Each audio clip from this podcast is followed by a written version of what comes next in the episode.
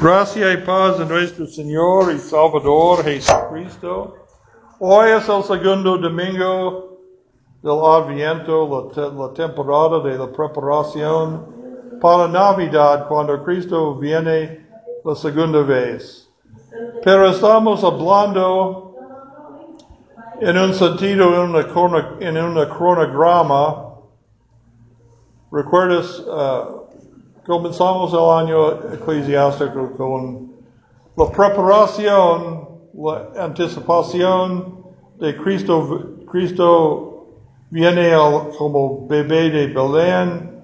Y luego pasó las cosas de la vida de Jesucristo, la Semana Santa, la pasión y muerte de nuestro Señor, la resurrección, la ascensión, y todas estas cosas finalmente en los últimos días de nuestro calendario de la iglesia hablamos mucho sobre la segunda venida de Cristo cuando Cristo venga en gloria otra vez para juzgar a los vivos a los muertos como confesamos en el credo.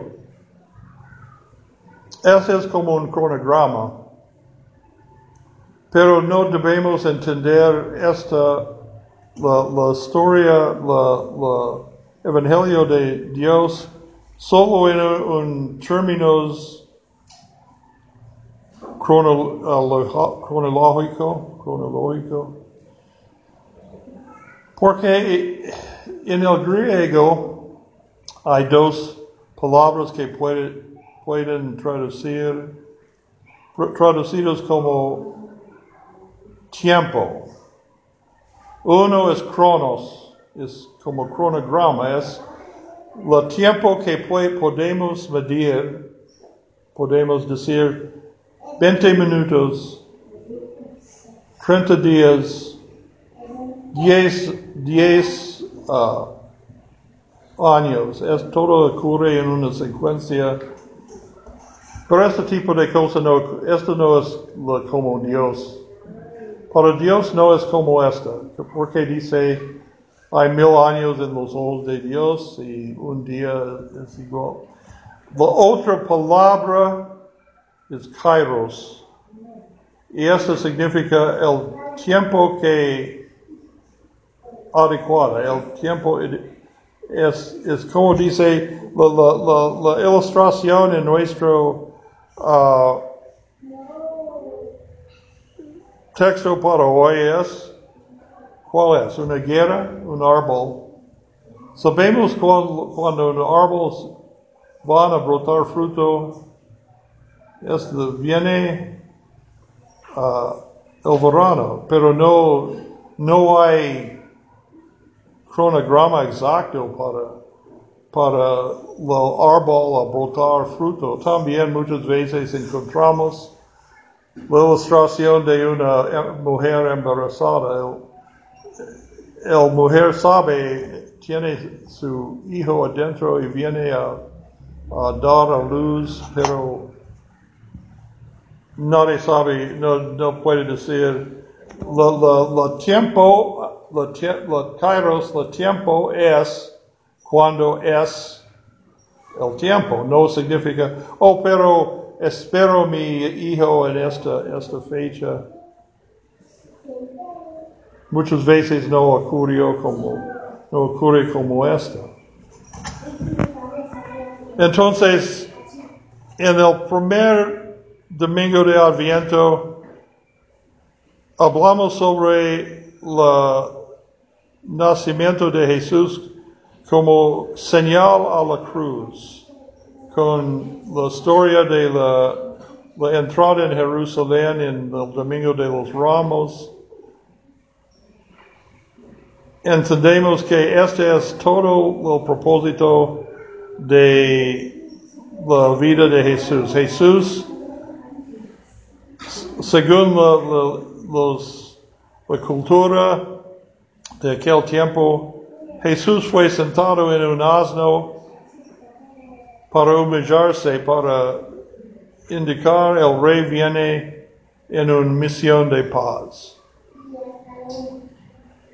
También cuando Jesús nació de la Virgen María, se bajó del cielo y dejó a un lado sus poderes, poderes divinos para vivir por un rato como nosotros, como uno de nosotros, para ser tentado en cada manera como nosotros como verdadero hombre. Pero ahora también hablamos en estas profecías de Malaquías del fin del mundo. Claramente en Malaquías tenemos una profecía del Mesías, también el fin del mundo. El reino de Dios viene con, viene con el prometido, el Salvador. Pero todavía no hemos, el mundo no está quemado como en un horno todavía. Esto viene.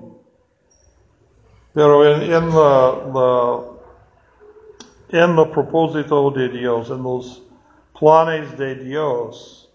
Porque dice, porque estas cosas son muy asustados para hablar de la destrucción de toda la tierra el fin del mundo. Pero dice, alégrate, alegros, porque tu salvación es más cerca que antes.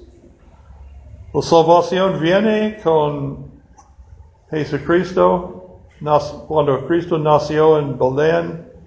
La salvación viene pero no fue completamente cumplida todavía.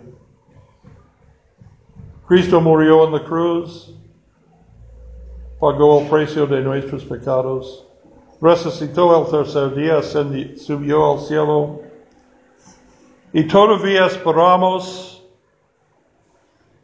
la segunda venida, la única profecía no cumplida. Pero no debemos pensar todo en estas cosas que, o esta, esta la, la Navidad ocurrió dos mil años antes y ya en el futuro uh, viene Cristo otra vez y vamos a, a